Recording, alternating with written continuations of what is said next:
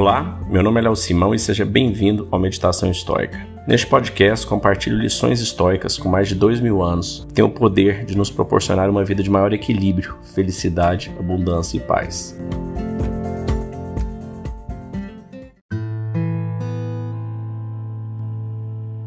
Nós vamos ler agora a quarta parte do livro 11 de Meditações, do Diário do Imperador Romano Marcos Aurélio. Vamos lá. Não lhe parece claro que nenhuma outra condição é mais favorável à prática da filosofia do que esta em que você por acaso se encontra, tão próximo do fim? Não é possível podar um galho do seu galho vizinho sem podá-lo da árvore toda. Assim também, um homem que se aparta de um só homem desliga-se de toda sua comunidade. O galho, no entanto, é podado por outro, o homem por si mesmo se afasta do próximo quando o odeia e lhe dá as costas. Não sabe que ao mesmo tempo está amputando a si mesmo da sociedade inteira. Contudo, ele também recebeu de Zeus, organizador da comunidade humana, o dom de novamente se unir ao próximo e voltar a ser parte integrante da sociedade. Mas a cada vez que ele reincide em separar-se dela, cada vez mais difícil passa a ser voltar a se reintegrar na comunidade. Em suma, ao galho que desde o início vem crescendo e respirando junto com a árvore, não se compara o que foi podado e se tornou a enxertar, pois os seus princípios já não serão mais os mesmos. Aqueles que lhe criam obstáculos em seu caminho, pela razão reta na verdade, jamais poderão lhe impedir de avançar. Portanto, tampouco devem lhe induzir a anular a sua benevolência para com eles. Assim sendo, seja inabalável na firmeza dos seus atos e dos seus juízos, mas também na gentileza para com aqueles que buscam de toda forma lhe tolher e irritar. De fato, você demonstrará sua fraqueza, tanto ao explodir de raiva, quanto ao se acovardar ante as censuras. Tanto aquele que se assusta em demasia, quanto aquele que se revolta contra seus concidadãos, ambos são igualmente desertores da razão. Não há natureza inferior à arte, de modo que as artes imitam a natureza. Assim sendo, a mais perfeita das naturezas não pode ser superada pelo talento artístico. Todas as artes produzem obras inferiores, mirando as superiores. Portanto, o mesmo faz a natureza comum. Eis aí a gênese da justiça, e dela procedem as demais virtudes. Ora, quem não é indiferente às coisas insignificantes, se deixe levar pelas aparências. Quem é precipitado ou leviano em seus julgamentos, nenhum destes pode ser considerado justo. Olha, essa passagem aqui é uma passagem de uma profundidade incrível. Ele já começa dizendo né, que ele está claramente aqui no fim da sua vida, deve estar ali já, né? Ele morreu durante uma das guerras defendendo Roma no, na divisa norte, próximo onde hoje é a Alemanha, né? A Germânia na época. E ele está próximo do fim. Então ele diz, né? Não lhe parece claro que nenhuma outra condição é mais favorável à prática da filosofia do que essa em que você por acaso se encontra, tão próximo do fim. Ou seja, no momento mais difícil, no momento da partida dele, é o momento que ele vê que realmente buscar e tratar essa filosofia é tão importante. E Sêneca disse outras vezes também, né, que a gente não deve deixar a filosofia para um momento 15 minutos por dia eu vou ler filosofia. Se você quer ter sucesso no esporte, é, você tem que dedicar uma vida inteira a ele. Se você quer ter sucesso no, empreendendo, nos seus negócios, trabalhando, ou qualquer coisa que você quiser ter sucesso na vida, você tem que dedicar uma vida a isso. E se você quer ter sucesso como um ser humano melhor, evoluindo espiritualmente, evoluindo o seu conhecimento, não dá para deixar 15 minutos no final do dia ler um trechinho apenas. Você tem que mergulhar, porque você tem que viver o seu dia todo é, pautado nesses conceitos que você acredita que são os corretos. Essa é uma das razões pela qual eu resolvi fazer esse podcast todos os dias. Então nós estamos no episódio 176, eu ainda não falhei nenhum dia, para exatamente me forçar a passar algumas horas por dia envolvido com aprender essa filosofia que tem me encantado tanto. Bom, e ele segue aqui, né, com o conceito de simpatia, de como nós somos todos conectados, todos nós fazemos parte de um todo. Muitas religiões, muitos dogmas dizem a mesma coisa, que Deus é uno, nós somos parte de Deus, nós somos parte da imagem e semelhança ou de um todo, cada um interpreta de uma maneira.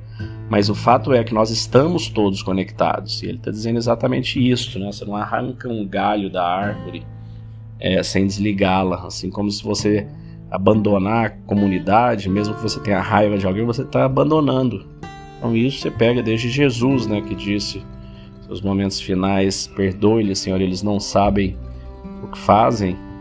Gandhi e tantos outros é, deram essa mesma lição de que não adianta você achar que você vai amar só quem você ama, seus próximos.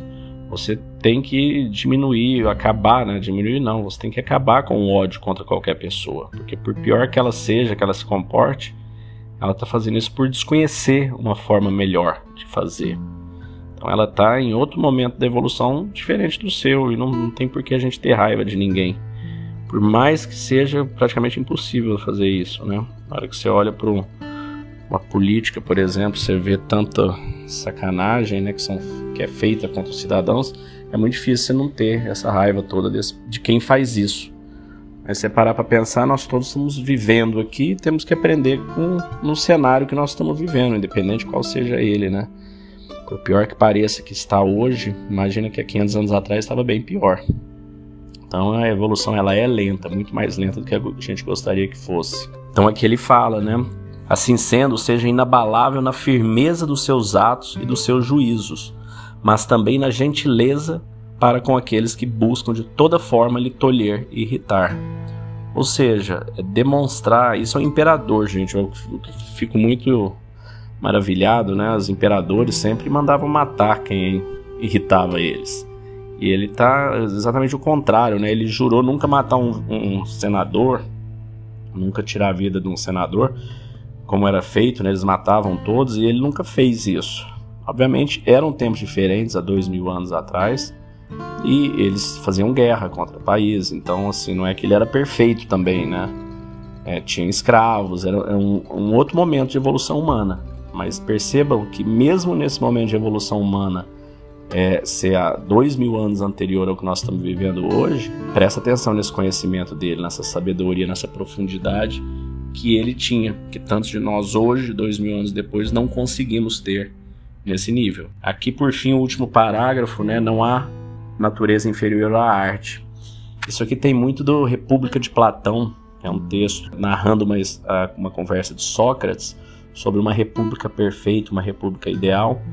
E o que eu acho muito interessante nesse texto, no conceito de Sócrates e Platão ali daquela época, é que eles falavam do mundo das ideias, né? Para quem é espírita, fala no, no mundo desencarnado, para quem é, é, cristão, católico, no paraíso, é, e cada um tem, tem a sua visão, o seu conceito do que é após a morte. E Platão Sócrates falavam no mundo das ideias, que no mundo das ideias tudo é perfeito. No mundo das ideias, tudo é, é o melhor que o ser é. Ele dá um exemplo dizendo que, por exemplo, uma cadeira no mundo das ideias é uma cadeira perfeita. E aqui na Terra a gente tenta fazer uma cadeira e ela nunca vai ser perfeita. Ela sempre vai tentar se aproximar daquela cadeira perfeita. E acreditavam também que nós, vindo do mundo das ideias, ou de onde você queira chamar, nós temos uma alma perfeita, nós somos a imagem e semelhança de Deus e a gente vem nessa terra, a gente vem nessa vida para relembrar esses, essas questões. Porque a gente já sabe lá dentro, então tudo que a gente faz é relembrar. Vem muito do que Michelangelo disse, né? Que as estátuas, ele, elas sempre estiveram naquela rocha, ele simplesmente removeu os excessos. Então o que a gente está aqui na nossa missão nesse momento é remover os excessos, é polir esse cristal que é a nossa alma, que é nosso espírito, e evoluir a cada dia mais.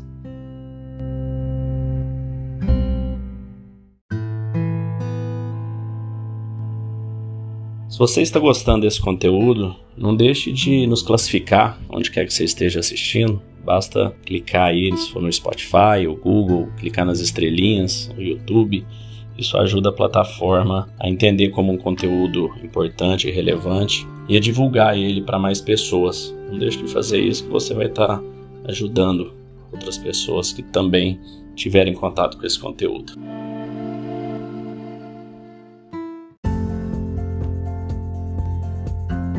Se você gostou desse podcast, deixe seu like, siga nosso canal e compartilhe. Alguém pode estar precisando escutar isto hoje. Seja você a pessoa a levar esta mensagem de força e resiliência. Pode mudar o dia e o destino de alguém. Estoicismo é uma fórmula que nos ajuda a superar os desafios e dificuldades da vida. Você pode nos escutar diariamente no Spotify, Apple e Google Podcast e também no Instagram, buscando por Meditação Estoica. Fique com Deus e tenha um dia de abundância e paz.